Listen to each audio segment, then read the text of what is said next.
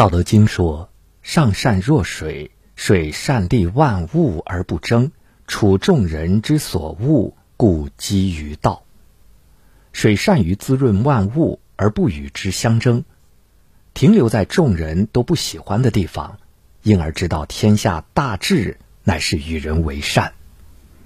与人为善，眼睛所见皆是美好，待人真诚有爱，说话。恪守信用，渐渐内化成自己的美德；办事善于发挥能力，行动能够把握时机。予人玫瑰，手有余香。你总是春风化雨般走进别人的内心，为别人驱逐阴暗，不失甘甜。世人之物本就是相似相融，两种彼此相似的事物。时间久了，就会融为一体。看到别人的好，是内心的修养。著名的吸引力法则告诉我们：你是什么人，就会吸引什么人来到你身边。一个人若不是心存美好，又如何能看到别人身上的闪光点呢？这个世界上从来不缺少美，缺少的只是一双善于发现美的眼睛。你一生中读过的书、遇见的人，会形成自身的气质。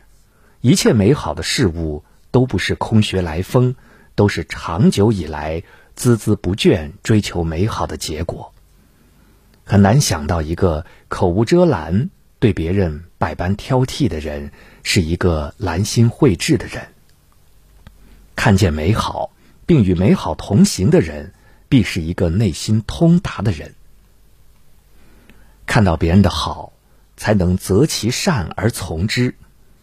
孔子说：“与善人居，如入芝兰之室，久而不闻其香，即与之化矣。”与心地善良的人交往，就好像进入放着兰花的房间，时间久了闻不到花的香味，因为花香已经融进自己的身体。能够看到别人的好。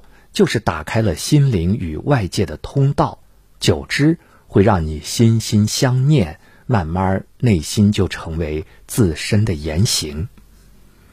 因为不设防，全身心敞开，一切美好事物源源不断涌进内心。美好进来，一切自私与狭隘就无处躲藏了。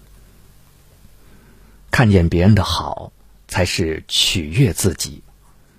能够看到别人的好，并能够选择优点去学习，自己也会处于知足而喜悦之中。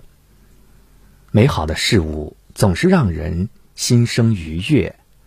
人是感性的，用眼睛看见美丽，用耳朵听到美好，用鼻子感知美味，用心灵触碰愉悦。